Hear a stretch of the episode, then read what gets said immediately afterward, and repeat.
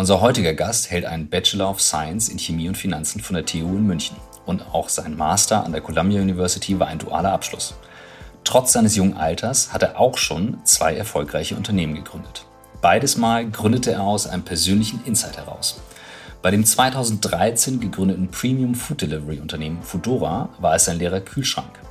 Und bei seiner aktuellen Firma Kaya Health waren es chronische Rückenschmerzen, denen der begeisterte Tennisspieler zunächst mit Schmerzmitteln begegnete. Foodora hatte bereits 2015 an Delivery Hero verkauft. Mit der Gesundheits-App Kaya Health, die er 2016, wie schon zuvor Foodora, mit seinem Partner Manuel Turner gründete, ist es ihm gelungen, während der aktuellen Corona-Pandemie eine Series B Finanzierungsrunde mit insgesamt 28 Millionen Dollar erfolgreich zu schließen.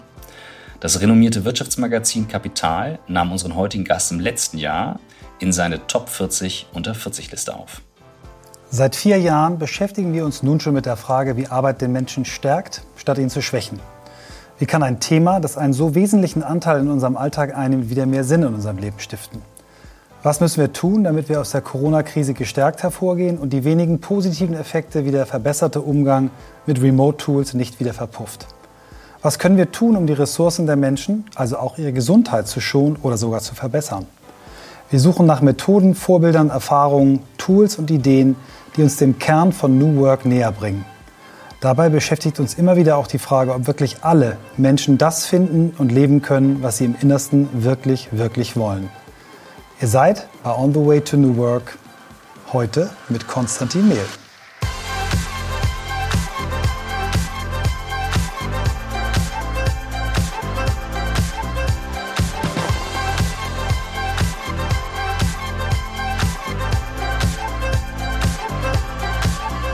Herzlich willkommen, lieber Konstantin. Hallo, vielen Dank für die Einladung. Vielen Dank, dass du dir die Zeit genommen hast, relativ früh aufgestanden bist. Du bist in New York in eurem Office. Ähm, wie geht's dir, genau. bevor wir die, die Masterfrage stellen, die wir immer stellen, wie geht's dir heute? Wie ist die Stimmung in New York? Wie, was macht die Stadt, die niemals schläft? Ja, sehr gut. Ähm, ich habe heute Morgen schon Sport gemacht, deswegen sehr gut. Deswegen bin ich schon wach ohne Kaffee. Ähm, und äh, ich laufe ja zur Arbeit, was der absolute Luxus ist in New York, wenn man nicht die U-Bahn nehmen muss. Und ähm, jetzt seit, seit ein paar Tagen äh, gibt es auch wieder richtig viel Verkehr. Das heißt, man muss aufpassen, wenn man zur Arbeit läuft. Das war die, die letzten Monate etwas anders, wo kein Auto mehr rumgefahren ist eigentlich. Das Was heißt, es äh, ging jetzt relativ schnell, das hatten wir so im Vorgespräch schon gesagt, in einen gefühlt normaleren Zustand. Also du hast es eben auch schon so genau. mit einer gewissen Fröhlichkeit erzählt. Ja, genau. Also äh, vor ein paar Wochen haben, hat dann wieder das Indoor Dining, also dass man ins Restaurant gehen, gehen darf, ähm, angefangen. Und ähm, dann haben auch die Bars wieder aufgemacht, halt mit so Plastiktrennwände zwischen den verschiedenen Parteien dann. Äh, man darf halt nirgendwo rumstehen, man muss sich immer hinsetzen, aber mhm. es fühlt sich wieder wie, wie, wie ein sehr normales Leben an. Sind Reisebeschränkungen eigentlich aufgehoben? Kann man äh, wieder normal reinkommen oder ist das, ist das noch streng limitiert? Ähm, ich glaube, aus Europa gibt es halt noch den, diesen Travel Ban, den der Trump damals ähm, gemacht hat. Ähm, aber man kann halt, ja, ich glaube, das kommt jetzt aber halt dann bald, dass man wahrscheinlich, wenn man geimpft ist, wieder überall einreisen darf. Ja. Aber das ist eher eine Hypothese von mir. Super. Ähm, du hast ja echt äh, einen spannenden Weg hinter dir. Ich habe einiges über dich gelesen ähm, und in jungen Jahren schon eine Menge hinbekommen und jetzt mit deiner aktuellen Company äh, etwas, was glaube ich ja das Volksleiden Nummer eins, nämlich das Thema Rückenschmerzen oder eins der Volksleiden ähm, aktiv bearbeitet. Da kommen wir später drauf.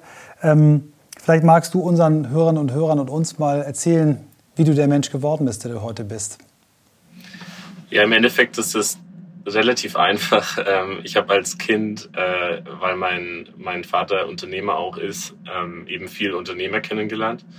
Und damals ist mir aufgefallen, dass halt die Leute, die Unternehmer waren, irgendwie sehr positiv und überzeugt von dem ähm, waren, was sie auf der Arbeit machen und gern über ihre Arbeit gesprochen haben und die anderen eher nicht. Und dann dachte ich mir halt, naja, wenn man so viel Zeit mit Arbeit verbringen muss, dann soll es halt lieber Spaß machen. Und ähm, deswegen wollte ich eigentlich schon immer ähm, eine, eine Firma auch starten und dann, ähm, dann ist halt die nächste Frage, man kann ja auch eine kleine Firma machen und die nicht so schnell wachsen lassen und da hat mich dann mein Studium in den USA ziemlich stark beeinflusst, weil, weil hier halt in der, in der Vorlesung einfach äh, so Internetunternehmer dann erzählt haben, wie sie ihre Firma groß gebaut haben und dann denkt man sich halt als Student, naja, wenn jetzt der das kann, der da vorne steht, mit dem ich so reden kann direkt, dann kann ich das sicher auch. Ähm, und das ist eigentlich schon so die, die Long Story Short. Ja, ja cool. Ähm, vielleicht magst du noch kurz erzählen, ähm, was war, weil das konnte man aus, dein, aus deinem LinkedIn-Profil nicht raussaugen. Was genau hast du an der Columbia studiert? Genau, es ist wie das Gleiche, auch, auch Chemie und Finanzen. Die, das musst du uns natürlich noch erzählen, weil Chemie und Finanzen ist ja jetzt nicht so wie BWL oder Maschinenbau, sondern das ist schon hard shit. Ne? Also das ist in den Naturwissenschaften, glaube ich, eins der anspruchsvollsten Studiengänge und innerhalb der Betriebswirtschaft, für mich zumindest, der Marketing und Unternehmensführung studiert hat, äh, war das so ein bisschen äh, das, ähm, das schwierigste Thema. Wie, wie bist du auf die beiden Themen gekommen? Also ich glaube, ähm, Chemie hat mich wirklich interessiert. Und ich habe äh, damals in der ähm, Schule, Gymnasium genau heißt, mhm. ähm, auch Leistungskurs äh, Chemie gehabt und fand es halt interessant, dass man die Hälfte von der Klasse im Labor sein darf. Und es hat sich nicht wirklich wie wie Schule angefühlt, sondern man konnte halt Sachen mischen, musste das zwar auch dokumentieren. Also das hat mich halt wirklich interessiert und, und das fällt mir wahrscheinlich wesentlich leichter als den meisten anderen, die ich weiß, dass die meisten Zuhörer wahrscheinlich Chemie äh, nicht so auf ihrer Lieblingsliste hatten in, in der Schule. Aber an, in der Uni wird es dann halt erst wirklich interessant. Ähm, in der Schule lernt man meistens nur so die theoretischen Basics und es fühlt sich sehr oft an wie Latein-Vokabeln lernen. Ähm, und genau, und Finanzen habe ich eigentlich äh, studiert, weil ich dachte, dass man das halt braucht, wenn man Firmen bauen will. Und für mich ist das halt so ein langweiliges Thema, dass ich wusste, ich würde es mir selber nie beibringen in meiner Freizeit. Deswegen habe ich gedacht, kann ich es auch gleich studieren. Großartig. Habe ich zumindest gezwungen. Also, also es klingt nach einer sehr überlegten Vorgehensweise. Hast du das so in dir drin oder gibt es jemanden in deinem Umfeld, der dich da auch an diese Art und Weise, so an Themen ranzugehen, geprägt hat? Also ich meine, Chemie ist im Endeffekt nicht so überlegt. Das ist einfach das, was mir halt Spaß gemacht hat. Mhm. Ähm, und das mit Finanzen habe ich mir einfach nur, ich weiß auch nicht mehr, wie ich da drauf gekommen bin. Mhm. Also es hört sich jetzt, weißt du, man sagt ja immer, ähm, Im Nachhinein kann man alles richtig erklären, dass alles so super Sinn gemacht hat, ähm, aber das Leben nach vorne zu leben fühlt sich nicht ganz so an. Ich glaube, das trifft in dem Fall auch zu. Ja, aber ich finde die schon deine, deine Erklärung schon schon sehr cool. Also mhm. ähm, ich hatte kein unternehmerisches äh, Vorbild äh, in der direkten Familie, habe ich immer gedacht, bis ich mich irgendwann daran erinnert habe, dass meine Großonkels mütterlicherseits Tischler waren. Und die fand ich immer super cool. Die fand ich mega cool. Äh, die haben tolle Sachen gemacht und, und, und dann habe ich gedacht, nee, du hast da doch irgendwie Unternehmer gehabt. Mhm. Und ähm, es ist, äh, mein, mein ältester Sohn schreibt gerade an der CBS seine Masterarbeit äh, und, und hat da eben, also schreibt über, über Familienunternehmen und Startups, wie unterschiedlich die mit der Covid-Krise umgegangen sind. Und da hat eben auch so, so Studien zitiert, dass das eben total häufig äh, der Fall ist, dass äh, Start-up-Gründer äh, Eltern, aus Elternhäusern kommen, wo es Unternehmer gab. Also das ist, da bist du nicht mhm. alleine, das ist, ist, ist wohl sehr häufig so. Ähm, ich will, ich will noch mal reinbohren. Die Chemie und Finanzen auch, weil wir haben auch viele junge Hörerinnen und Hörer, die auch, auch, auch noch im Studium oder davor sind. Ist das ein Wirtschaftsingenieur dann? Also, weil das sind ja, ist ja ein Ingenieursfach oder irgendwie so wie ein Ingenieursfach und ein Wirtschaftsfach oder ist das, hast du das selber zusammen komponiert?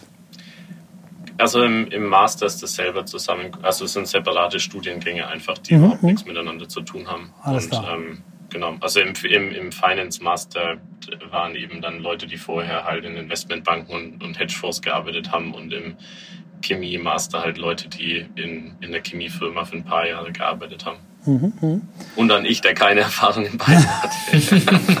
ja, aber es ist ja wirklich cool. Also es gibt ja nun einige, die, die diese Prägung fürs Unternehmertum äh, drüben bekommen haben. Von den Samwer-Brüdern erzählt man sich ja auch, dass da irgendwie verschiedene Reisen in Silicon Valley sie sehr geprägt haben. Und ich fand das schon sehr, sehr anschaulich, wie du gesagt hast, dass du da gesessen hast, die Jungs hast reden hören und, und äh, waren ja wahrscheinlich in der Mehrzahl noch Jungs äh, und gesagt hast, na okay, wenn die das können, warum soll ich es nicht auch versuchen? Das fand ich schon, du hast es schon, also für mich sehr plausibel rübergebracht. Lass uns mal auf deine, deine erste Gründung kommen. Hast du die sofort nach deinem Master äh, begonnen oder wie ist das zeitlich einzuordnen? Genau, ja. Also ja. ich bin nach, nach dem Master hier ähm, nach München dann zurück, mhm. ähm, eben weil ich chronische Rückenschmerzen hatte damals und äh, das erstmal in den Griff bekommen wollte. Und dann habe ich eben ähm, mit, meinem, mit meinem Mitgründer Manuel dann eben so angefangen, in München zu allen Geschäften zu laufen. Und die ursprüngliche Idee war eben, dass wir Software für alle lokalen Geschäfte bauen, also zum Beispiel ähm, Mitarbeiterplanungssoftware oder Zahlungssystemsoftware. Ähm, genau, und dann haben wir eben unsere normale Customer Discovery, wie wir es nennen, äh, gemacht. In, Im Endeffekt einfach Fragen, Fragen, also mit Fragebögen in Geschäfte reingehen, um eben rauszufinden, was deren Problempunkte sind. Und dann haben wir eben festgestellt, dass äh, bessere Restaurants äh, uns ziemlich, also ziemlich hohen Prozentsatz von dem Warenkorb an Kommission geben, wenn wir die Lieferung ihnen abnehmen und die ganze Abwicklung eben. Und das war halt so zwischen 20 und 30 Prozent vom ganzen, vom ganzen S-Wert praktisch. Und ähm, so Blumenläden wollten uns zum Beispiel nur 2,90 Euro pro Lieferung geben. Und dann mit der Software, da haben viele Geschäfte so gesagt, ja, hört sich interessant an, aber es hat sich nicht so angehört für uns, als ob das wirklich ein großer äh, Bedarf ist. Und Restaurants hatten sich eben auch versprochen davon, dass sie vielleicht 50 oder 100 Prozent mehr Umsatz machen, also einfach ihre Anzahl der Tische erweitern. Ähm, und genau in München gibt es eben viele Restaurants, die zum Beispiel nur fünf bis sieben Tische haben. Mhm. Und wenn die liefern können, dann haben sie halt wie 15 Tische. Und mhm. dann, dann ne, vielleicht kennt ihr es in der Restaurant, äh, Restaurantbetriebe haben halt nicht so große Margen.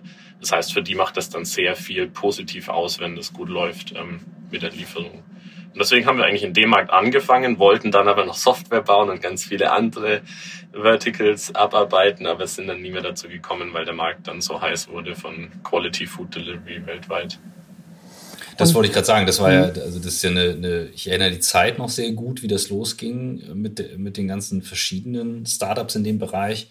Ähm, wie schnell ging es dann los und wie wichtig waren halt auch so deine Erfahrungswerte aus den USA? Weil es gibt da aus meiner Erfahrung raus ganz krasse unterschiedliche Vorgehensweisen, mit welchem Investor arbeite ich, ähm, wie stricke ich die Deals, äh, worauf achte ich und ähm, du wirkst sehr klar und sehr überlegt ähm, und das finde ich, finde ich sehr spannend, so deinen Blick darauf zu hören, weil ich, also ich kann sehr gut diesen Markt noch erinnern, wie auf einmal alle unter äh, Gründer, Investoren in Berlin von diesem Markt sprachen, bis runter in die Schweiz. Ähm, und das ist ja nicht einfach, in dem Umfeld dann halt auch Gas zu geben. Ja, genau, also bis runter nach Australien, würde ich sagen, mhm.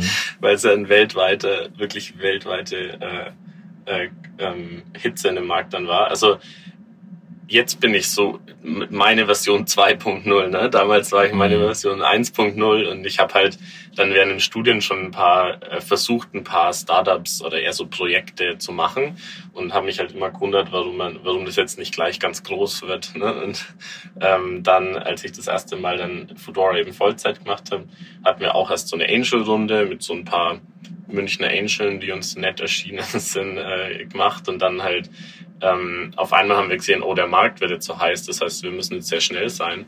Und dann waren wir halt so, also mein Mitgründer war, ähm, glaube ich, 23 oder 24 und ich war 25 oder, oder so. Ähm, und dann sind wir halt rum und haben gesagt, ja, wir wollen jetzt 50 Millionen Euro raisen und weltweit äh, expandieren.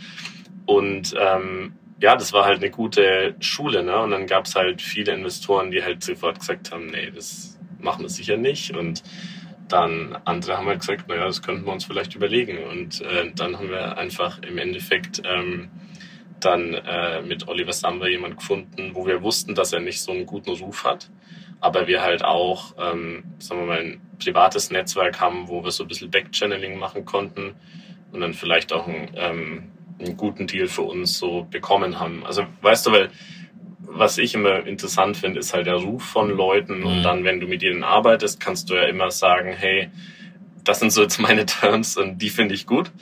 Und ähm, damals war es halt wirklich für meinen Co-Founder und mich so, äh, wir wollten einfach lernen, wie man eine Firma mal skaliert. Weil mhm. wir haben das beide im Studium eben immer probiert und es ist immer relativ klein geblieben und dann halt wieder im neuen Semester veräppt, weil man dann äh, neue, neue Klassen hat und sich da wieder drauf fokussiert. Und, und deswegen haben wir gesagt, hey, das ist jetzt echt eine einmalige Möglichkeit zu lernen, mal so eine Firma ganz schnell hochzuziehen, über Hiring zu lernen, über sich selber im Management zu lernen und alles mal im Schnelldurchlauf halt zu machen. Sehr und cool. du hast gerade über Terms gesprochen, was ich ein wichtiges Thema finde, ähm, gerade in dem Bereich, wenn man mit Investoren arbeitet und draufschaut. Und du hast es gesagt, du brauchst eigentlich keine Berührungsängste, wenn du weißt, wo deine roten Linien sind. Und äh, wie, wie wusstest du das? Habt ihr das euch herangetastet? Hattest du da klare Vorstellungen? Ähm, also ich glaube, ich glaube, ein großer Punkt ist, meine, was ist die Motivation, wenn du eine Firma startest? Ne? Ist das, ähm, du willst Milliardär werden oder ist das, das, dass du ein Produkt bauen willst, das von so vielen Menschen wie möglich verwendet wird? Und für meinen Co-Founder und mich, wir sind halt bei Geld relativ, uns ist es relativ wurscht, was oft Investoren halt immer überrascht, weil Investoren sind gewohnt, halt die Strippen ziehen zu können, wenn die Gründer finanzsensibel sind weil man dann besser drohen kann zum Beispiel oder besser incentivieren kann. Und mein, ja, Manuel und ich, also mein Mitgründer Manuel, äh, wir, ja, uns ist das relativ egal. Das heißt, wir ähm, haben uns nur überlegt, wie können wir, wie können wir das Produkt in so viele Hände wie möglich äh, bringen. Und dann einfach bei den, bei den, ähm, bei den mehr finanziellen Terms kann man sich ja individuell überlegen, was sein Ziel ist oder ne, sein Networth-Ziel oder wie auch immer du sehen willst, ob man nach drei Jahren dann ähm, in Ruhestand gehen will oder was so der Plan ist. Ne? Und das hört sich so ein bisschen komisch an, aber ich investiere auch jetzt viel in Startups und wenn ich den, mit den Gründern das bespreche, sehe ich immer wieder, dass das ein unüberlegtes Thema ist. Die Leute mhm. wissen nicht eigentlich, warum Thema machen. Die denken, ich will reich werden und dann sage ich, ja, aber jetzt überleg mal, äh, ich gebe dir heute eine Million Dollar was machst du denn damit? Also überleg doch mal bis zum Ende hin, was du willst, sondern was dir eigentlich wichtig ist. Würdest du wirklich in Ruhestand gehen? Was machst du dann im Ruhestand, wenn du 30 bist?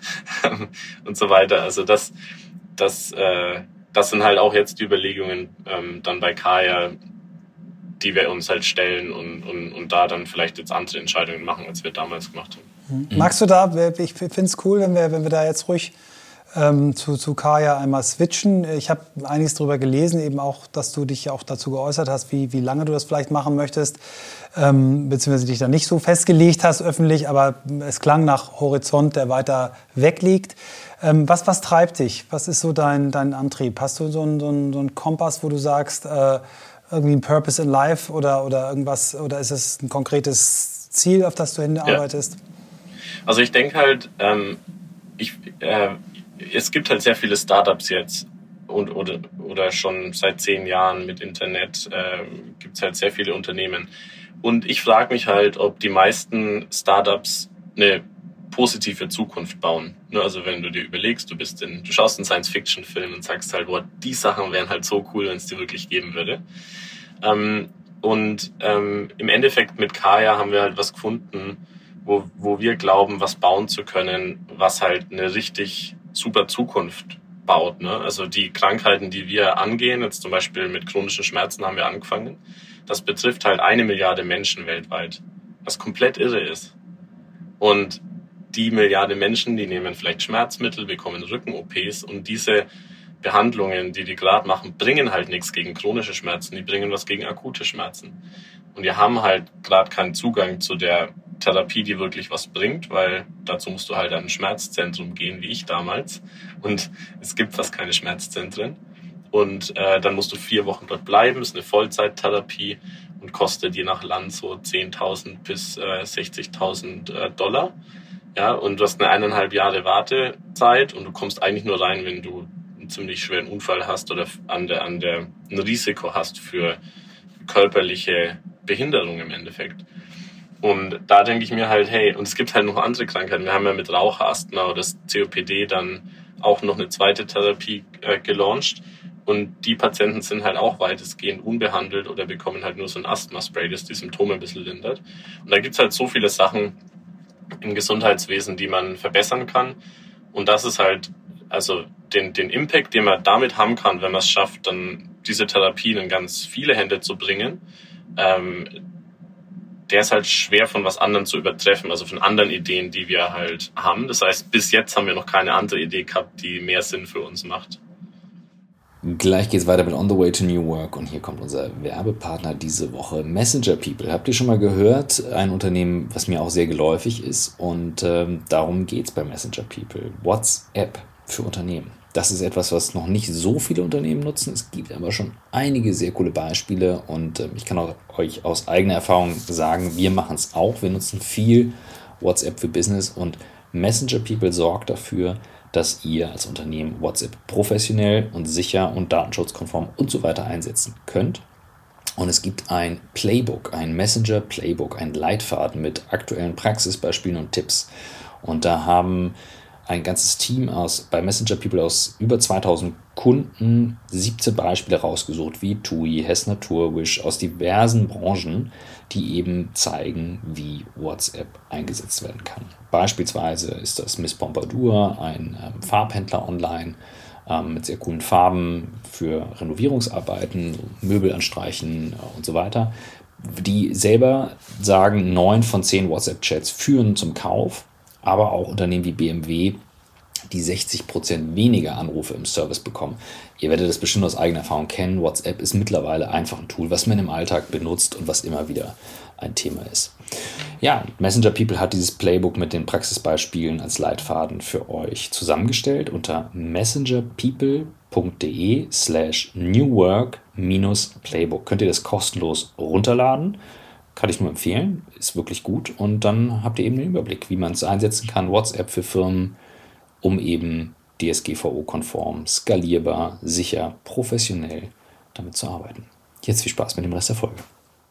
Ja, ich, hab, äh, ich kann leider das nicht mehr einordnen. Es kommt mir jetzt auch durch Zufall in den Kopf. Ich habe mal äh, ein Video gesehen von äh, dem Sohn eines der, der ich glaube, Apple-Gründer oder so allererste Apple Führungsmannschaft, vielleicht war der der erste Produktmanager, I don't know. Der hat äh, gesagt, die, die fünf oder sieben größten äh, Krankheiten der Welt äh, lassen sich eben viel, viel besser durch Vorsorge behandeln als durch das System dahinter. Das System dahinter verdient aber Geld durch das Quick Fix und nicht durch, nicht durch die. Genau. Und das fand ich spektakulär zu sagen. Äh, wir müssen viel mehr in die, in die Vorsorge gehen ähm, und, und das ist, so sehe ich euch ja auch. Ne? Also auch wenn ihr sagt, ihr, ihr stürzt euch jetzt auf Leute, die, die das schon haben, aber es ist ja für Leute, die es nicht haben, im Prinzip auch mega geil, eure Übung zu machen, weil wenn ich die mache, solange ich noch nichts habe, äh, ist die Chance, dass ich es nicht bekomme, ja noch viel höher. Ne? Genau, also die meisten Leute, die im Moment keine Schmerzen haben, die, die unsere App machen, die hatten halt schon mal Schmerzen, ja. also Sekundärprävention nennt man das dann. Ähm, aber ja, klar, also für alle, die Prävention machen, ähm, die, die, die sind natürlich die, die besten Patienten oder Nicht-Patienten im Gesundheitssystem. Hm. Ich würde gern, bevor wir vielleicht noch mal jetzt auf, aufs aktuelle Unternehmen noch mal einmal zurückspringen, sorry, dass ich so, so, so wenig stringent bin. Ähm, äh, mich hat äh, sehr getriggert, als du erzählt hast, wie ihr damals gestartet seid, dass ihr eben eure potenziellen Kunden ähm, ähm, oder die B2B-Kunden äh, besucht habt, Fragebögen gestellt habt und so weiter. Das klingt ja fast so ein bisschen wie so Design Thinking Prozess. Wie, wie war, wie, wie habt ihr diese Art von Herangehensweise, habt ihr die in, äh, an der Uni gelernt oder habt ihr euch die irgendwie durch, durch Videos oder durch, durch irgendwelche How-to-Bücher ja. angelesen? Genau, also ich hatte damals eben einen Kurs an der Columbia mit dem Steve Blank, der schon drei ziemlich große Firmen aufgebaut hat und dann eben so dieses, dieses Buch ähm, Startup Owners Manual ähm, geschrieben hat. Und das ist so unsere, wenn du willst, unsere, un, unser Playbook. Mhm. Also auch bei Kaya haben wir das Buch einfach wieder aufgeschlagen und das ist halt so eine Anleitung, was du wann machst. Ähm, aber im Endeffekt ist der Kernpunkt davon, dass du halt ähm, dich nicht scheust, einfach mit deinen Nutzergruppen zu wirklich zu sprechen, in Person selber, das nicht zu delegieren ähm, und dann einfach sehr nah am Nutzer die ganze Zeit zu bleiben. Also im Endeffekt über die Jahre oder Jahrzehnte, wenn du eine Firma baust, immer in, in Face-to-Face-Kontakt mit deinem Nutzer bleiben, was natürlich heutzutage jetzt mit Covid ein bisschen schwierig ist. Aber ähm, ne, andererseits haben die Leute auch viel Zeit und können auf einen Zoom-Call kommen oder Google Hangout wie wir jetzt. Mhm. mhm. Und das heißt, diese, diese Vorgehensweise äh, habt ihr wieder äh, rausgeholt jetzt bei, bei der aktuellen Company. Ähm, ihr habt, das finde ich auch nochmal ganz spannend, vielleicht können wir das auch nochmal jetzt in, in, in, in, den Ring werfen. Bei beiden Companies euch ja auch dazu entschieden, ähm, äh, mit Hilfe von Machine Learning auch zu arbeiten. Ne? Also das, vielleicht kannst du das nochmal erklären, wie ihr auf das Thema gekommen seid und warum man das bei beiden Themen gut brauchen kann. Also im Endeffekt ähm, bei Food Delivery generell geht es halt darum, also da hast du auch sehr Rasierklingen, äh, kleine Margen. Und deswegen musst du überlegen, wie optimiere ich das Liefersystem oder Netzwerk. Und ähm, dann kannst du natürlich manuell dispatchen, also eine Lieferung an den Fahrer ähm, ähm, triggern. Oder du kannst halt einen Algorithmus bauen, der das Liefernetzwerk optimiert. Und das hat halt einen sehr großen, einen sehr großen Einfluss, wenn deine Margen so klein sind. Ähm, das war da der Grund. Und bei Kaya war der Grund, ähm, also in der App machst du physische und psychologische und edukative Übungen, diese drei Komponenten. Und bei den physischen Übungen haben wir am Anfang die Kritik bekommen von Ärzten, die halt sagen, ja, es ist super, wenn ihr chronische Schmerzpatienten motiviert, zu Hause Übungen zu machen. Aber wenn die die Übungen falsch machen, kann da ein wesentlich größerer Schaden entstehen, als wenn jemand sich für einen Strandurlaub vorbereitet und einen Beachbody haben will und da mal eine Übung falsch macht. dann haben wir gesagt, okay, dann geben wir eben unseren Nutzern Sensoren, die sie auf den Körper schnallen müssen, um die Übungen zu tracken also in, in Echtzeit äh, Feedback zu kommen. Und das hat dann eben nur drei Prozent unserer Nutzer damals gemacht. Und ähm, dann haben wir gesagt, naja, dann müssen wir jetzt einfach nur die Handykamera verwenden, ähm, dass du das Handy am Boden stellst, die Übung vor dem Handy machst und du dann Feedback bekommst. Und das gab es eben damals noch nicht. Und deswegen haben wir dann selber ein Computer Vision Team aufgebaut, um halt das Problem zu lösen. Und ja, das Outcome jetzt ist, dass wir halt Weltmarktführer in 2D Motion Tracking sind. Also es ist ein kleines Feld, ja. Aber ähm, äh, wenn es um körperliche Bewegungen geht. Und genau in beiden Fällen war halt Machine Learning eher Zufall und wir haben jetzt nicht gesagt, hey, Machine Learning ist das, was wir machen wollen und was können wir um Machine Learning machen, sondern wir sind immer von dem Use Case ausgegangen, haben halt angeschaut, was man machen muss, damit es funktioniert. Ähm, aber mittlerweile sehen wir halt, dass durch Machine Learning in sehr vielen Bereichen äh, äh, spannende ähm, Produkte äh, baubar sind. Heißt ja aber auch, dass ihr wirklich einen, Anwendungsbereich habt in dem Fall. Ich denke jetzt gerade so ähm, bei diesem ganzen Testing, was stattfinden muss, gerade beim PCR-Test für Corona, wo es immer ein Arzt machen soll. Ähm, du kannst ja auch dann die Kamera hinstellen, Stäbchen rein und dann könnte ja theoretisch die Kamera auch sagen, ist richtig getestet oder nicht. Ähm, oder also das also es gibt viele ja, es gibt Möglichkeiten. So Genau, also wir haben auch schon über, wir haben auch ähm, vor zwei Jahren in New York mal mit Firmen gesprochen wie Peloton und Mirror, mhm. die halt so ähm, ähm, die Fitnessgeräte für zu Hause machen und wollten unser Motion Tracking lizenzieren. Also es wäre halt ein separates Business im Endeffekt. Mhm. Damals haben wir es dann nicht gemacht, weil wir es so als, als äh, Alleinstellungsmerkmal behalten wollen. Aber ähm, ist auf jeden Fall ein interessanter Zukunftsmarkt. Ja. Also wenn du das irgendwann machst, dann ähm, melde ich jetzt schon mein, mein Startup Hyrox an, weil wir haben, also unser Wettbewerb geht eben so, die, die Teilnehmerinnen und Teilnehmer laufen acht Kilometer und zwischen jedem Kilometer machen sie immer eine Fitnessübung. Und die müssen wir mhm. quasi äh, gucken. Also zum Beispiel, stell dir vor, die letzte Übung ja. nennt sich Wallballs. Da musst du quasi mit dem Medizinball auf ein Ziel werfen und du musst äh, Knie rechter Winkel. So, also mhm. leicht runter. Ja. Da hast du jetzt einen stehen, der da quasi einmal die, die Dinger mit der Hand stoppt okay. und außerdem gucken muss, ob die Bewegung korrekt ist. Und das mal 40, ja. weil wir halt 40 ja. Stationen haben. Das wäre schon ein geiler Anwendungsfall, wenn man da mit eurer Technik dann sagen könnte, Bewegung korrekt ja. und dann ein automatisches Ziel. Also falls ihr es irgendwann lizenziert, gebt mir ein Zeichen, dann wollen wir gerne Beta-Tester werden. Ich habe ein Thema, was ich nochmal aufbringen will zum Startup äh, Owners Manual, weil wir ähm, so kennst das vielleicht aus Deutschland, dass, dass eben die Berührungsängste zu Startups in einigen Kreisen halt größer sind als in den USA. Und ähm, die, das, das, äh, das Quote, ähm, was ich hier habe von, ähm, von Steve Blank, der sagte, ein Startup ist nicht die Miniaturausgabe eines etablierten Unternehmens, sondern eine temporäre, flexible Organisation auf der Suche nach einem nachhaltigen Geschäftsmodell. Und bei uns geht es ja eben um New Work, ähm, wo wir halt sagen, okay, wie verändert sich Arbeit? Und der Blick auf Startups, den, den äh, Blank hier darstellt, ist ein ganz anderer Blick auf, wie kann ich möglichst schnell und groß skalieren. Und da würde ich ganz gern, dass du nochmal drauf reingehst, auch zu sagen, diese Berührungsängste zu verlieren nach, leg mal reich werden beiseite, leg mal alle anderen Sachen weg, sondern geh in diesen Suchmodus, dass du nochmal was zu diesem Suchmodus sagst, ähm, wo es um Geschäftsmodelle ja. geht. Also im Endeffekt, glaube ich, ist das Wichtigste, dass, dass die Leute, die eine Firma starten, halt die Firma starten, weil es einfach neugierig über die Zukunft sind. Also so im Endeffekt, was kann denn morgen oder in zehn Jahren dann, dann, dann der Alltag sein und, ähm, und die, diesen Drive zu haben, wirklich was zu bauen, das halt super spannend ist für sehr viele Nutzer. Ich glaube, das ist so das grundsätzliche Ding. Das heißt, äh, wenn so Zuhörer sich überlegen, vielleicht was zu starten, ähm, dann, dann ist es eher besser zu sagen, denk mal nicht, was zu starten, sondern denk mal über die Zukunft nach oder denk mal, was haben deine Freunde in der Klasse oder in, in, in, der, ähm, oder in deinem Umfeld für neue Probleme zum Beispiel. Also neue Generationen haben immer neue Bedürfnisse und, und Probleme. Ähm, und das sind so organische Ideen dann, weißt du? Deswegen starte ich auch immer Firmen aus meinen Problemen, weil ich halt sehe, ah ja, das ist wirklich ein relevantes Problem für mich und nicht so ein Problem, das ich beim Smalltalk mal sage mhm. oder so. Ähm, und dann halt, wenn, wenn du, wenn du die Motivation richtig gesetzt hast für dich, dann ist das halt relativ einfach, weil im Endeffekt befragst du entweder am Anfang dich selber, wenn es dein eigenes Problem ist, ähm, und suchst dann nach, zum Beispiel in meinem Fall wie Patienten, äh, die ähnlich sind zu mir erstmal und schaust mal, hey, ist das genauso bei denen oder war ich da speziell schlecht, eine Lösung zu finden als Patient?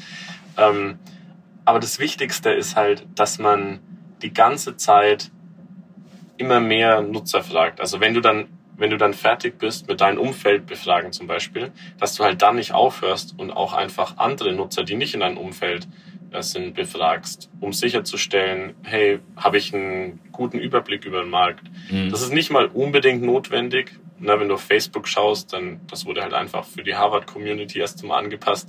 Aber ich finde es halt mittlerweile super spannend, weil du dann viel mehr Insights sehr früh bekommst und ähm, ja, und dich das einfach so trainiert, dass du keine Angst mehr hast. Also die meisten Gründer, weißt du, die reden mit so fünf Nutzern am Anfang und dann sagen sie, jetzt habe ich's und jetzt baue ich's. Und dann, mhm. jetzt halt kann ich das Testing und User Research an jemand anderen delegieren. Und das ist so der größte Indikator für mich mittlerweile, früh zu sehen, ob eine Firma gut wird oder nicht. Mhm. Wie machst du das heute noch? Wie, wie, wie baust du das heute in deinen Alltag ein? Also telefonierst du mit Leuten regelmäßig? Ja. Äh, sprichst du mit also denen qualitativ? Ja. Bei uns ist halt relativ einfach, weil sehr viele Freunde oder Bekannte ähm, halt Kajas Apps verwenden, weil wir halt von Knie, Hüft, Rückenschmerzen bis hin zu Raucherasthma ähm, alles machen und das halt sehr hohe äh, Prävalenz, also sehr hohes Vorkommen in der Gesellschaft hat. Mhm. Ähm, und dann ähm, bin ich halt immer noch tief in User Research mit drin und ähm, mhm. überlege, wie wir unsere Nutzer ähm, Personas definieren können, also welche verschiedene Clusters von oder verschiedene Nutzergruppen gibt es da und dann halt wieder ein, Verständnis für diese verschiedenen Nutzergruppen entwickeln und verstehen, was die verschiedenen Nutzergruppen dann brauchen, weil die haben schon verschiedene Bedürfnisse an unser oder mhm. ja, an unser Produkt. Und sprichst du genauso wie, mit, wie du mit deinen äh, Endverbrauchern sprichst, dann auch mit äh, sag mal, Marktteilnehmern, die euch ja richtig helfen können, wie Versicherungen, Ärzte ja. und so weiter? Ja, wahrscheinlich, ne? Ja, genau, ja. Krass. Ich finde es ein unfassbar stringentes Vorgehen. Also ja. du betest das so runter, als wenn das total normal ist. Und mir ist völlig klar, dass es, du hast gerade was Geiles gesagt, dass du bist jetzt deine Version 2.0 von der 1.0. Du hast dich nicht mit irgendwem anderes verglichen.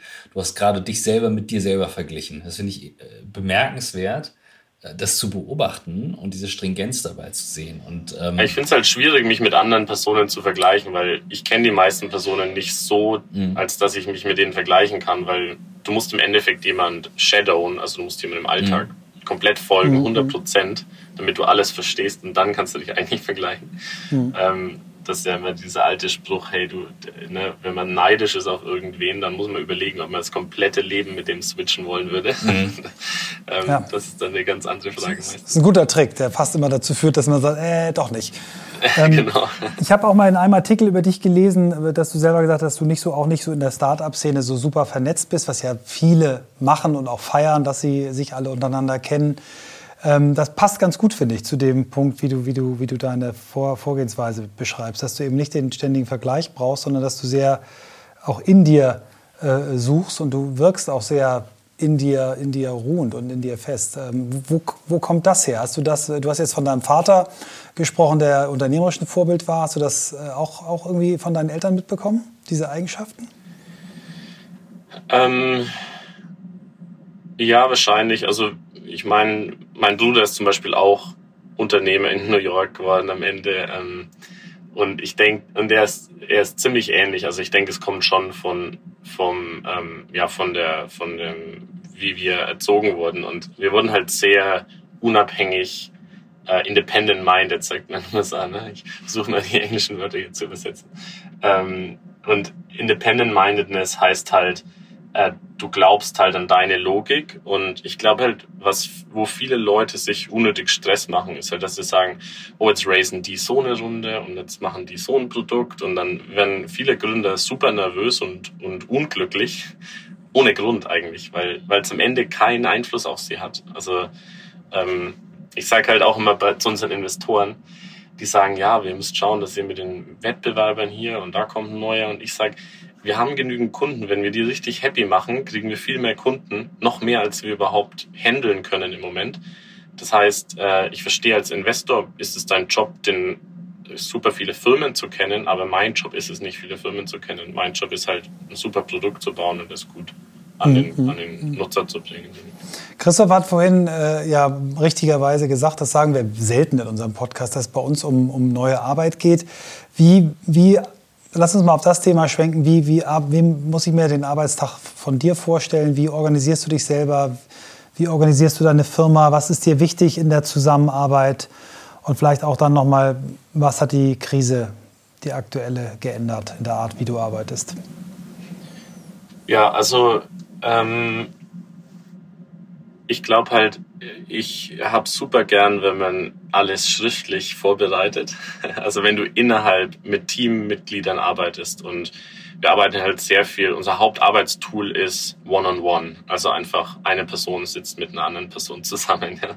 Und, ähm, und dann ähm, so diese Vorbereitungen von einem One-on-One -on -one mit mir jetzt laufen so, dass äh, zum Beispiel ähm, ja mein, mein äh, der jetzt bei uns den Vertrieb in den USA macht, der schreibt erstmal so eine Seite, so Updates und dann Fragen, die er hat oder Probleme, die er sieht oder wo er Hilfe braucht.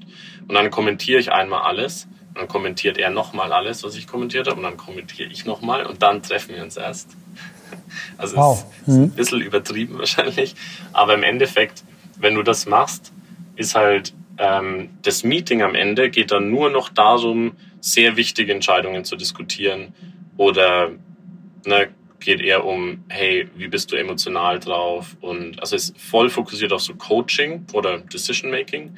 Aber du hast überhaupt kein Update mehr, weil das ist ja, was alle in Meetings annervt, wenn man so da sitzen muss und Slides anschaut und lange und eine Stunde, zwei Stunden, drei Stunden. Und am Ende sagst du, hat mir jetzt halt nichts gebracht. Ne? Nee, Hätte jetzt auch mal kurz lesen können. Sechsmal schneller lesen als hören, genau. Oder Christoph, genau. wie war der Faktor? Dreimal schneller, viermal, oder? Viermal ja. schneller lesen als schreiben. ähm, das ist ja eine ähm, Jeff Bezos hat äh, 2008, und das war lange Zeit nicht so verbreitet, diese Mail rumgeschickt bei Amazon, dass eben er nur Narrativ haben will. Und viele fragen, was ist Narrativ? Ich habe mal ein Video darüber gemacht, weil so wenig zu finden war. Und Narrativ ist ja wirklich so ein Schriftstück, ähm, was du gerade beschreibst. Ich kommentiere was, du kommentierst was, geht hin und her. Ein Narrativ ist ja keine PowerPoint, kein Bullet Point, sondern wirklich ein Condensed Document. Und ich nehme, wenn wir das machen, das war, ich, ich habe jetzt gerade Freitag eins bekommen, ein solches Narrativ von meinem Geschäftsführer zu einer wirklich guten Idee, die er einfach runtergeschrieben hat und ich konnte auch sagen, echt wirklich geil und Haken dran machen wir. Obwohl es ein Risiko birgt, aber es ist klar differenziert dargestellt. Kannst du ein bisschen was aus der Gründerzeit sagen, wenn es so hektisch wird und so stressig wird, trotzdem so, ein, so eine Arbeitsweise beizubehalten? Ich finde das, finde das enorm bemerkenswert, was du in Videos beschreibst vor allem, mit welcher Ruhe. Aber kannst du ein bisschen erst jetzt aus der Zeit erzählen, wo du vielleicht dagegen gekämpft hast, wenn jemand sagte, muss aber jetzt schnell und du sagtest, nee, ich will es einmal ja. durchdacht haben? Also genau, vielleicht nehmen wir den Fall, das muss halt schnell sein jetzt. Ähm, mhm. das ist halt für mich immer ein Default Nein. Also wenn jemand mich pusht schnell, dann solche Entscheidungen sind zu 90 Prozent eh schlecht, wenn man sie trifft. Das heißt, dann sage ich immer, oh, wenn wir können, ich kann nicht schnell, es geht nicht. Mhm. Also du kannst auch nicht, ähm, und das habe ich halt hier eingeführt. Am Anfang fanden es die Leute komisch, jetzt finden es die Leute super, weil es halt auch introvertierte Leute pusht. Du kannst mhm. mich nicht, also wenn du jetzt sehr extrovertiert bist und du gehst mit mir zum, du fragst mich, hey, können wir zum Lunch gehen? Und beim Lunch merke ich irgendwann, du, du ziehst jetzt die Karte raus, die du eigentlich spielen willst und willst mir hier eine neue Idee unterbreiten. Dann sage ich, ähm, puh, keine Ahnung. Weil du kannst du kannst mich nichts fragen gerade eigentlich, was inhaltlich ist, weil du hast es nicht vorbereitet. Mhm. Und ähm, das mache ich halt manchmal, um einen Punkt klar zu machen, dass, weil so, sobald du es zulässt, dass, dass du, dass dich die Leute entweder so lobbyen können oder dass das eine Arbeitsart wird, dann promotest du halt, hey, versucht mit mir einen Kaffee zu trinken und mich davon was zu überzeugen. Und ähm, ja, und, und mich stresst es zum Beispiel, wenn ich was nicht vorher lesen kann, weil ich mhm. weiß, dass ich dann eh immer nicht, nicht eine hohe äh, Entscheidungsqualität ähm, haben kann. Und das, was du angesprochen hast mit dem Narrativ von Jeff Bezos, das funktioniert halt gut für große Entscheidungen. Das schreckt aber auch viele Leute ab, weil es halt echt viel Arbeit ist. Und mhm. Das, was wir nennen, wir machen das auch für große Entscheidungen, aber für, für diese One-on-Ones ist halt cool zu sagen, hey, fang doch erstmal an, so eine halbe eine mhm. halbe Seite Bullet Points zu machen. Und das ist nicht so Threat, das ist nicht so angsteinflößend, weißt du, wie, ja.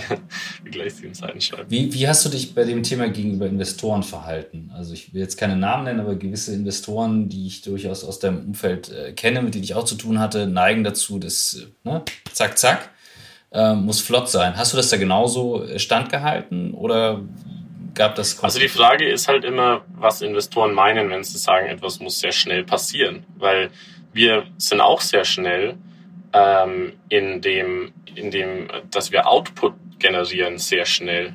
Mhm. Ähm, wenn du halt meinst hektisch, wenn ein Investor sagt, hey, lass mal hektisch mhm. was machen, dann sage ich, ja, aber hektisch ist halt dumm.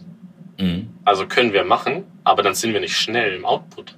Mhm. Sondern dann müssen wir dann wieder alles aufräumen und dann neu anfangen und dann richtig machen. Das mhm. heißt, wir brauchen dann doppelt so lang. Mhm. Ähm, aber es gibt es eigentlich selten. Nur manche Investoren, ich verstehe es ja auch, die investieren halt super viel Geld und wenn du dann Partner in einem Fonds bist und dann ähm, das Startup super läuft, dann bist du als Partner halt auch gut.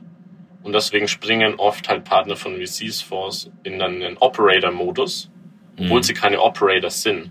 Das heißt, ich bin der Operator, ich mache mhm. das die ganze Woche. Das heißt, wenn ich als Außenstehender versuche, reinzuspringen und halt denke, ich kann da super helfen, ähm, das ist halt immer gefährlich und dann helfe ich gern halt VCs, das nicht zu machen. Ähm, aber es gibt auch VCs, die halt Spezialisten sind ähm, im Healthcare-Markt und, und dann uns beim Vertrieb helfen. Und das ist aber dann so richtig surgical nenne ich das, ja, wo wir sagen, wir haben ja alles vorbereitet und wir haben wirklich, wir würden gerne den Input zu dem Thema hören. Und das ist dann so Expert Input. Aber das ist sehr anders als so, ich springe rein als Operator und mache einmal groß mhm. auf die, auf die Ja, weil die Grenze, die Grenze ist fließend und dann eine Grenze zu ziehen. Du hast gerade gesagt, du hilfst dabei, die Grenze zu ziehen. Also, ähm, du hast hier gerade innerhalb von zehn Minuten, würde ich jetzt mal sagen, äh, 20 äh, Quotes für Startups Do's and Don'ts rausgehauen, at its best. Ähm, das ist schon echt. Ähm, also für mich ist die Grenze halt, und das ist echt wichtig, die Grenze ist nicht fließend. Die Grenze ist ganz klar. Oder du kannst mir, du, weißt du, wenn ein Investor, du stellst einen Investor hin, der sagt mir 100 Tipps, ich kann bei jedem in einer Millisekunde sagen, ob das ein Operator oder ein Expert Advice ist.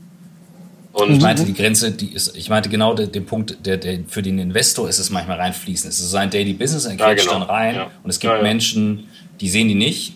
Dass dir die Grenze klar ist, ist ja. leuchtet mir jetzt hier nach 45 aber, aber Minuten völlig echt, ein. Aber ja. Es gibt richtig super VCs, die, die halt absolut geniale Experten sind und mhm. für, für, für die ist das im Kopf auch kristallklar.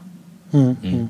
Ja, ich finde den Punkt mit den One-on-Ones, der hat mich äh, sehr äh, äh, beeindruckt. Ähm, es erinnert mich so ein bisschen an meinen, unseren erste, die erste aufgenommene Podcast-Folge, die als zweite ausgestrahlt wird. Das war Philipp Westermeier, der uns erklärt hat, wie viel Mühe er sich gibt, E-Mails zu schreiben.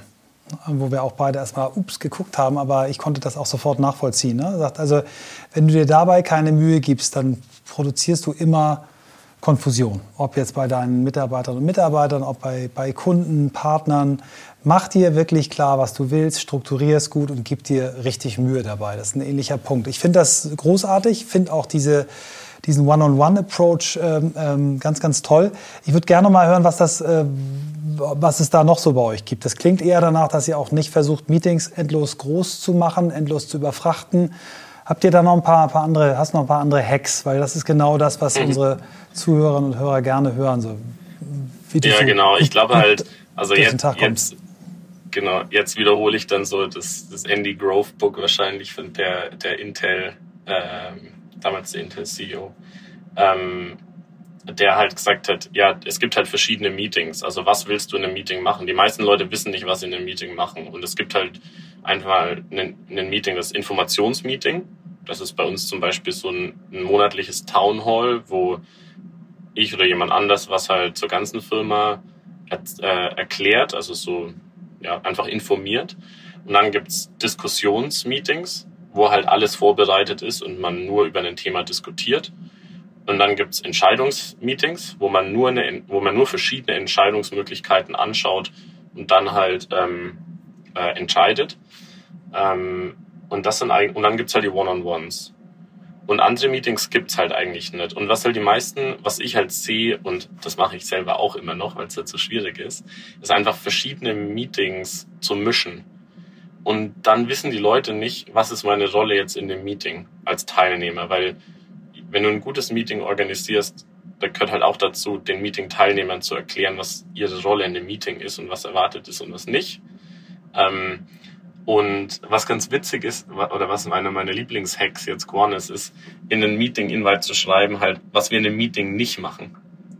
Weil was dann passiert ist, du musst als Moderator von dem Meeting nicht eingreifen, sondern die Leute self-policen sich. Also die sagen, oh nee, jetzt habe ich, jetzt wollte ich über eine Entscheidung reden, das wollen wir halt nicht. Mhm, mh. Und das ja, ist super angenehm, weil dann musst du nicht so der Lehrer sein, weil das nervt halt auch alle, der, der Lehrer im praktisch, äh, mhm. ich muss alle äh, zusammenhalten sind sein, sondern ähm, dann kannst du einfach auch teilnehmen, mehr als, als du moderieren musst. Mhm.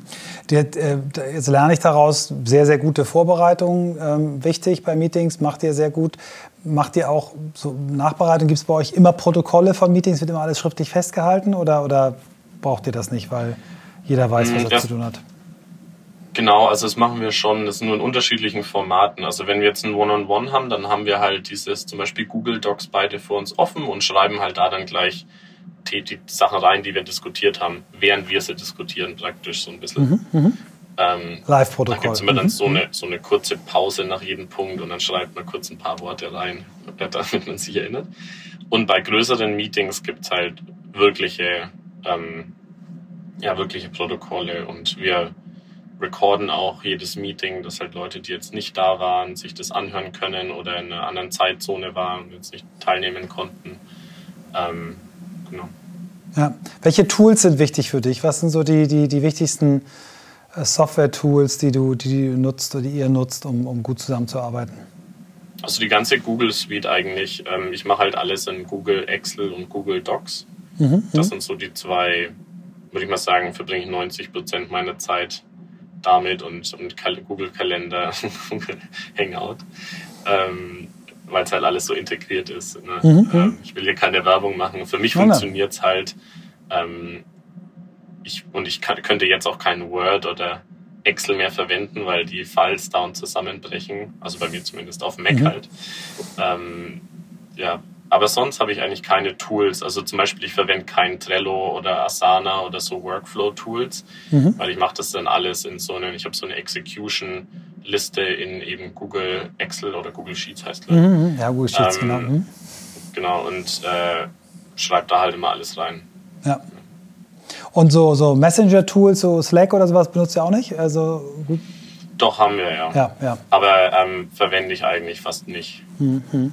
Also, also Slack und E-Mail verwende ich beides sehr selten und das war jetzt für mich die größte Änderung dieses Jahr, dass ich halt nicht mehr wirklich ähm, selber das manage. Wie meinst du das, dass du nicht mehr selber managst? Ähm dass jemand anders meine E-Mails, also meine Assistentin meine E-Mails und meinen Slack macht. Ah, okay. Krass. Das heißt, wenn ihr mit mir schreibt, schreibt ihr wahrscheinlich nicht mit mir. Das ist interessant. Damit und das ist halt irre, weil ich habe halt, ich ja. habe halt fünf Stunden pro Tag damit verwendet, ja. Slack und E-Mails zu machen. Jetzt habe ich fünf Stunden mehr pro Tag, das zu machen, was ich eigentlich machen sollte. Und ähm, dein, deine Assistentin verdichtet es auf eine halbe Stunde wahrscheinlich, die sie dich dann brieft und, und von dir Input braucht. Ne? Also das ist oder zehn Minuten. Okay, cool. Ja. Ach, du sprichst mir aus der Seele. Ich ja. habe da nichts hinzuzufügen. Also weil äh, bei mir läuft ein Dauerautoresponder, ähm, aber du wirst dich wundern, wie viele Menschen emotional an Word-Dokumenten hängen, Excel-Tabellen, also den alten Excel-Tabellen und auch an E-Mails oder sich beleidigt fühlen, wenn eine E-Mail nicht beantwortet wird, was Aber bei solchen Leuten ist es auch egal, wenn die beleidigt sich fühlen, weil das ist dann eine komische Emotion. Dann, dann, also ist ja okay, weißt du, du kannst aber nicht erwarten von anderen Leuten, dass sie am gleichen Tag dir antworten, zum Beispiel. Nee. Das ist ich einfach ein unfairer, unfairer Ask. Also dann, wenn ich jetzt auf deiner Payroll stehe, okay, dann machst du, machst du die Regeln, aber selbst dann würdest, verlierst du wahrscheinlich eher Mitarbeiter, wenn du halt stresst. Ja? Wie wir vorhin diskutiert haben, ähm, oft, wenn er immer Investoren, male ich immer Investoren als die Teufel an der Wand. Äh, es sind sie natürlich nicht so, aber es, es ist ja alles miteinander. Mhm. Niemand hat Hektik gern. Gibt manche Leute, die es mhm. vielleicht denken, gern zu haben, aber ähm, jeder findet einen respektvollen Umgang äh, gut und ähm, dass ich nicht auf E-Mails oder Slack-Nachrichten jetzt selber immer antworte, heißt dann nicht, dass ich nicht respektvoll mit den Leuten umgehe, ähm, weil ich mir dann, ich kann mir viel mehr Zeit nehmen mhm. für meaningful Interaction, weil, weil E-Mailing für mich, also das 95 Prozent der E-Mailing für mich ist halt Terminkoordinierung oder ähm, ja irgendwelche Materialien schicken und so. Ähm, und das Wichtige passiert halt schon bei mir dann in Meetings oder in Anrufen oder ne, wenn wir jetzt sprechen oder so. Das ist halt das, was, was wirklich Wert stiftet. Woher ziehst du neue Inspiration für solche Themen? Also auch wenn es für dich alles irgendwie logisch und banal klingen mag, du hast ein paar Bücher genannt. Ähm, was sind so deine inspiring Sources, wo du sagst, ja, da kommen dann die also, Ideen, wo ich drauf komme? Genau, ein, ein, ein richtig guter Blog von einem VC ist der von First Round Capital. Ähm, könnt ihr dann in der Podcast-Notiz wahrscheinlich verlinken. Ich schicke mhm. euch den gern. Da gibt es halt so richtig lange Artikel über Themen. Zum Beispiel 50 Fragen, die, wenn du dich für einen Job bewirbst, fragen solltest den Leuten, die dich interviewen. Oder halt 50 gute Fragen, die du fragen solltest, wenn du jemanden interviewst. Super. Für, für einen Job und, und lauter solche Sachen. Und dann das andere ist halt, ich habe jetzt mittlerweile auch einen CEO-Coach, die halt seit 20 Jahren Startup-CEOs coacht. Und die hat halt schon alles gesehen, so ungefähr. Ähm, und ähm, die kann halt oft dann so Klarheit reinbringen in Themen, die für mich noch nicht so klar sind. Super. Äh, du hast schon ja zwei Bücher zitiert, äh, zumindest habe ich zwei mitgezählt. Hast du andere Bücher, die dich noch sehr geprägt haben? Gab es noch so zwei, drei andere, die du nennen magst? Ja, ich habe neulich mal so einen LinkedIn-Artikel mit 55 Buch-Recommendations geschrieben, aber ich glaube halt, was, was wirklich, ähm, wow, was wirklich ein su super, super Buch ist, ist halt von Andy Growth ähm, High Output Management, ähm, weil es einfach so schön banal ist also es erklärt einfach wirklich, was, wie es geht und nicht so auf ein Makro-Level, ich bin cool und tu so, als würde dir ein paar Tipps geben, wie so diverse andere Bücher.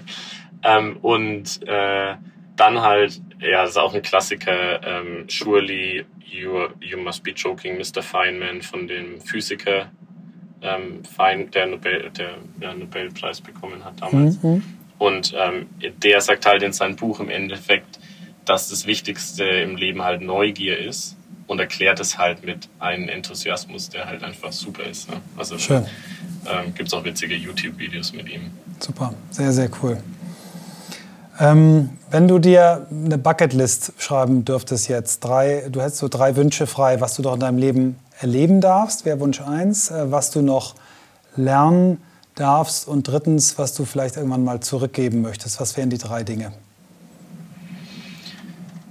Ähm, also zurückgeben im Endeffekt mache ich halt, indem ich in Startups investiere und den Gründern halt helfe, schneller zu lernen, als mhm. ich gelernt habe, über wie man Firmen baut. Ähm, und äh, Sachen, die ich noch machen will, ähm, was ich jetzt gerade machen will, ist Kitesurfen lernen. Mhm. das ist meine mhm. erste Kitesurfing-Stunde.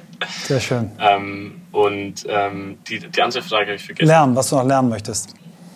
Lernen, ähm, im Moment, äh, also was ich so ein bisschen als Hobbythema mache, ist, was ich halt spannend finde noch, ist, wie man künstliche Organe machen kann, also bauen kann, weil, ähm, weil das halt eins der großen Probleme ist. Wenn man halt überlegt mit Krebs und so, wenn, wenn jemand Krebs hat, ist das Problem halt immer, dass das Organ dann zerstört wird und man, wenn man halt Chemo macht, um das einzudämmen und dann das Organ ersetzen könnte, dann hätte man halt ähm, Krebs so halb gelöst äh, oder halt auch ganz viele andere Krankheiten. Ne? Weil im Moment, wenn du halt schaust, wie lang ist die Organ, also wenn du jetzt eine neue Leber brauchst, bist du halt auf Platz 100.005 oder so. Mhm. Und dann bekommst du das halt nicht äh, rechtzeitig. Und ich glaube, das ist halt eines der großen Themen, die, die man noch lösen sollte, aber es ist halt relativ cool. schwierig. Das zu lernen, finde ich einen geilen, geilen Approach. Das ist bold, das ist richtig cool. Ja, also Konstantin, es war wirklich, fand ich, eine, eine großartige Mischung aus sehr hands-on und eben nicht high-level und trotzdem einfach auf einem Reflexionsgrad, ähm, der ist bis hier rüber gedrungen. Ähm, das über die Distanz. Ähm, das fand sehr ich gut. wirklich ähm, ein großes Geschenk. Ja. Vielen Dank dafür. Ähm, ja. Und äh, Danke euch den, für den Blick auf die, auf die eigene Branche auch ein bisschen nochmal verändert dadurch. Ja. Also vielen, vielen Dank. Sehr gut. Danke. Wir bedanken uns jetzt auch nochmal bei Laura Lewandowski, die uns zusammengebracht hat. So viel Zeit muss sein. Vielen, vielen Dank. Genau. Ähm, das war eine ganz tolle Idee von dir und wir freuen uns, dass wir dich kennengelernt haben, Konstantin. Danke. Super, danke euch. Also, ähm, du weißt ja, ich bin, äh, habe hab beide Herzen in, in, in und außerhalb der, der Startup-Szene und das war jetzt gerade echt nochmal für mich extrem spannend, diese Ruhe und Logik und Stringenz auch auf sich selber zu betrachten. Also du glaubst an deine Logik, dieses Independent-Minded. Ich bin heute die Version 2.0, vor die Version 1.0, ähm, bis hin zu kleinen Meetings. Wir, wir, wir, schreiben auch, was wir nicht in die Meeting machen. Also alles so Themen, wo man so denkt, so, ja, logisch, aber das halt stringent durchzuziehen und sich eben nicht, ne? also auch so dieses Thema, ähm, deswegen habe ich gar nichts mehr dazu gesagt. Ne? Also Google-Dokumente, diese Logik, die habe ich vorher für mich auch drin gehabt, aber ich habe die zum Beispiel nie so stringent durchgezogen, weil ich mich immer beeinflusst gefühlt habe von anderen, wo ich dachte, ich muss jetzt trotzdem antworten. Und er verbindet das mit einer Art Höflichkeit und Respekt und einer Logik, dann zu sagen, ich mache es nicht, weil es einfach logisch ist, es nicht zu tun. Das fand ich, äh, ja. ich habe viel mit rausgezogen und eine, eine, sehr positive Energie rausgezogen. Ja, äh, unglaublich äh, klar, ähm, entschlossen ähm, und nachhaltig klingt das, was und wie er es macht. Ähm, und dieses One-on-One-Meeting ähm, als das wichtigste Steuerungstool zu nehmen, fand ich spannend, ähm, dass er sagt, nur wenn er etwas mehrfach reflektiert hat, was er gelesen hat, ist er in der Lage, wirklich gute Hilfe zu geben. Das fand ich auch sehr klug in der Selbstanalyse. Ähm, toll ganz spannend, auch sein Weg, den er gegangen ist vorher und in dem Alter schon so, so weise zu sein. Also von, ähm, von ihm werden wir noch was hören, da bin ich mir ganz sicher. Ja, safe, bin ich auch sicher.